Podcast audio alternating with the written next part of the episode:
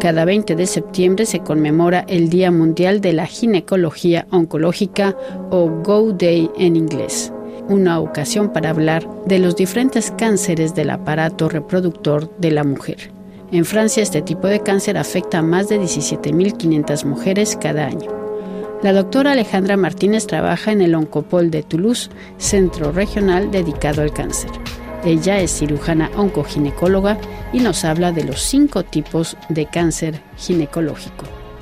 Un uh, primer mensaje importante es saber que los cánceres ginecológicos no, no son solo uno, sino que hay varios cánceres y que estos cánceres pueden aparecer a cualquier edad y se pueden definir como los cánceres que van a afectar al sistema genital femenino. Entonces, en Francia hay unos 17.000 a 18.000 casos por año tenemos el que es más frecuente de todos los cánceres ginecológicos, es el cáncer de endometrio. Y este cáncer son unos 8.000 a 8.500 casos por año aquí en Francia y es un cáncer que aparece más bien en las pacientes que ya son eh, que ya han pasado la menopausia, que están alrededor de los 70 o de los 75 años y eh, es un cáncer que se asocia o que el principal factor de riesgo asociado a este cáncer sería la obesidad porque es un cáncer eh, hormonodependiente. Luego tenemos el cáncer de ovario. El cáncer de ovario es un cáncer un poquito más raro, que representa unos 5.000 casos en Francia y aparece también de manera tardía, sobre los 75 años, y es muy importante saber que el cáncer de ovario es el cáncer que tiene peor pronóstico, es decir, el cáncer que es, es el más letal de todos los cánceres ginecológicos porque la mayoría de las pacientes se diagnostican a un estadio ya avanzado cuando la enfermedad está generalizada en el abdomen. Y es un cáncer también que tiene un origen genético. 20% de pacientes van a tener una anomalía en un gen que llamamos los genes BRCA que va a provocar el, el, cáncer. Y en esos casos hablamos del síndrome de cáncer hereditario de mama y de ovario, puesto que también aumenta, aumentan esas anomalías genéticas el cáncer de mama. Eh, luego tenemos el cáncer de cuello, que es un cáncer que hay unos 3.000 casos eh, por año en Francia y es un cáncer que va a afectar a las pacientes más jóvenes, es decir, a las pacientes que tienen entre 45 y 50 años. Y el principal factor de riesgo que se asocia al cáncer de cuello es la, infección por el virus del papiloma humano, lo que conocemos como el VPH. Y el VPH es un, virus muy, muy, muy común y que se transmite eh, durante las eh, relaciones sexuales.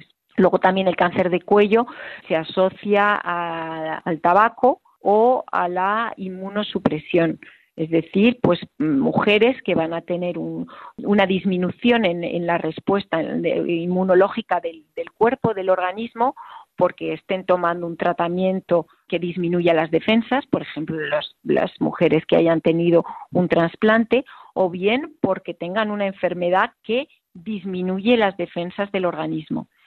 Y el cáncer de cuello es el único cáncer ginecológico que vamos a, poder diagnosticar de manera precoz y para el que existe un programa de prevención. Esto es muy importante gracias a la citología y es el único o también que vamos a poder prevenir gracias a una vacuna. Va a haber una vacuna que permite evitar este tumor, eh, es la vacuna anti-VPH.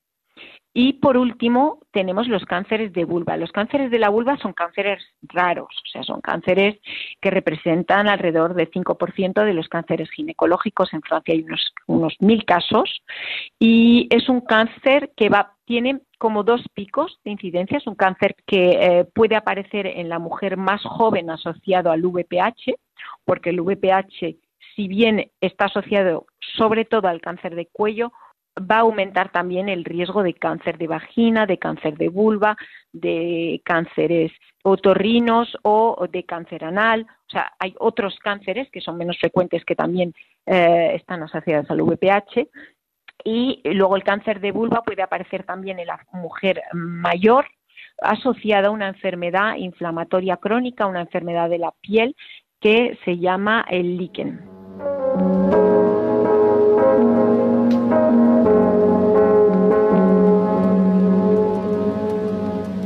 ¿Cuáles son los síntomas que nos deben alertar? Pues los síntomas, como le he explicado, hay diferentes tipos de cánceres, pues los síntomas van a ser diferentes en función de cada cáncer.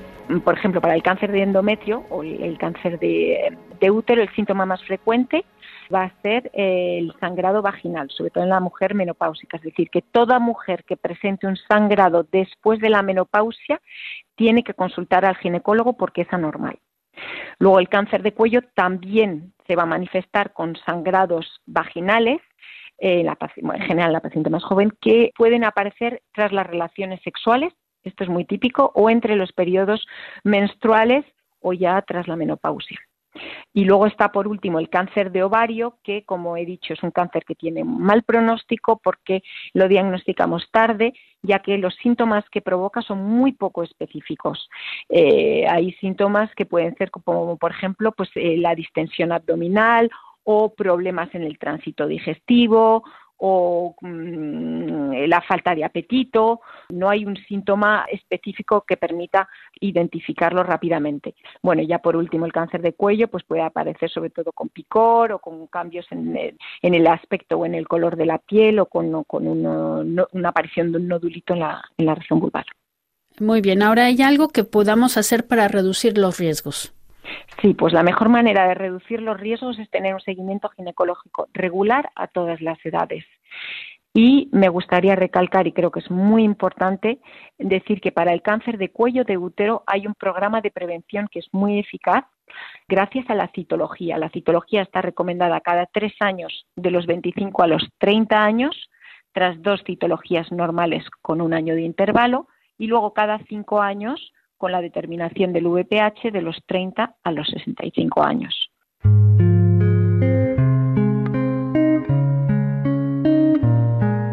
Es que se han hecho algunos avances en los últimos años para tratar los distintos tipos de cáncer ginecológico. Pues en cuanto a los avances, ha habido varios avances. Me gustaría recalcar tres que me parecen importantes. Hay que saber que esos avances o esos nuevos tratamientos permiten mejorar el pronóstico y la supervivencia de nuestras pacientes y ahora podemos usar esos tratamientos en nuestra práctica clínica rutinaria gracias a la investigación y los resultados de los ensayos clínicos. El primer tratamiento del que me gustaría hablar rápidamente son los inhibidores de PARP. Son unos tratamientos, unos comprimidos que se usan para el tratamiento del cáncer de ovario y es un tratamiento que va a intervenir sobre las anomalías genéticas que están al origen del cáncer de ovario. Y este tratamiento permite disminuir el riesgo de recaída de la enfermedad del 70% al 30% a tres años. Así que, como ven, pues es muy eficaz. Otro segundo avance muy importante es la llegada de la inmunoterapia.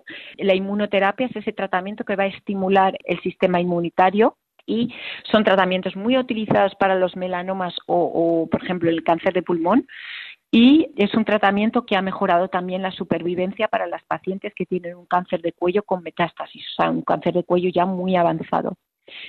Eh, luego hay otro estudio también muy importante en los cánceres de endometrio, que es el estudio PROMIS. Es un estudio que, gracias a este estudio, vamos ahora a adaptar el tratamiento de cada paciente a las anomalías moleculares que están presentes en el tumor. Es decir, que vamos a poder tratar de manera mucho más personalizada el tumor gracias a los resultados de, este estudio. Y ahora se hace un estudio molecular sistemático eh, en todos los cánceres de endometrio que no se hacía antes. Y luego ya por último, puesto que eh, yo lo que hago es cirugía, decir que también ha habido muchísimas evoluciones en el ámbito quirúrgico en cuanto a disminuir, por ejemplo, la agresividad quirúrgica para algunos cánceres y disminuir las secuelas y mejorar la calidad de vida de las pacientes y también un desarrollo en todo lo que son técnicas de reconstrucción tras cirugías complejas o cirugías eh, mutilantes. De acuerdo. Y ya por último, ¿qué es el Oncopol de Toulouse? El Oncopol es un centro oncológico regional. Hay 1.400 eh, profesionales que trabajan en oncología y es un centro que está especializado, claro, está en cánceres ginecológicos, en cánceres de mujeres, porque también tratamos muchísimo cáncer de mama, en hematología, en cáncer de otorrino, cáncer de piel, eh, sarcomas y en tumores raros. En el Oncopol tenemos en realidad un centro hospitalario y un centro de investigación que es el Centro de Investigaciones Oncológicas de, Toulouse, en el que hay 21 equipos dedicados solo a investigar sobre el cáncer. Y el Oncopol también es un, es un hospital universitario que está asociado a la Universidad de Toulouse, que es la Universidad Paul Sabatier. Y luego, en cuanto al oncopol, hablando en oncoginecología, decir que somos un centro experto también en tumores raros ginecológicos. Trabajamos dentro de la Red Nacional de, eh, estamos acreditados por la Red Nacional de Cáncer Raro Ginecológico y trabajamos en estrecha colaboración con los grupos cooperadores en Francia, con el grupo, o también con el grupo europeo que es el grupo ESGO cada año, por dar una cifra, tratamos unas 900 a 950 pacientes con cáncer ginecológico. Y eh, hablaba antes del hospital universitario en oncoginecología. Creo que es importante. Tenemos un programa de fellowship, es decir, que tenemos eh, un programa de formación en cirugía oncológica que está acreditado por la Sociedad Europea de oncoginecología. Es un programa de dos años al que pueden aplicar cualquier eh, cirujano de la Unión Europea. Y eh, por último, somos un equipo que está muy implicado en investigación. Tenemos un, alrededor cada año de 20 estudios permanentes abiertos para las pacientes y nosotros mismos eh, también lideramos estudios. Y le puedo dar, por ejemplo, solo dos estudios rápidos. El primero, que está liderado por nuestro equipo, es el estudio Parola. Es un estudio internacional en el que van a participar múltiples países que va a investigar el beneficio de, quitar los ganglios o no en las pacientes que tienen un cáncer de cuello avanzado. Es decir, es un, es un estudio que va a permitir cambiar nuestra práctica clínica.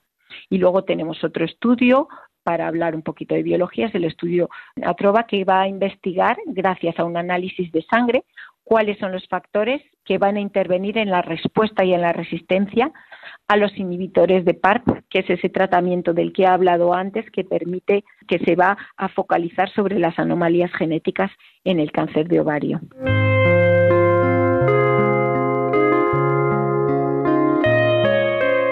Escuchábamos a la doctora Alejandra Martínez, cirujana oncoginecóloga del Oncopol de Toulouse, en Francia.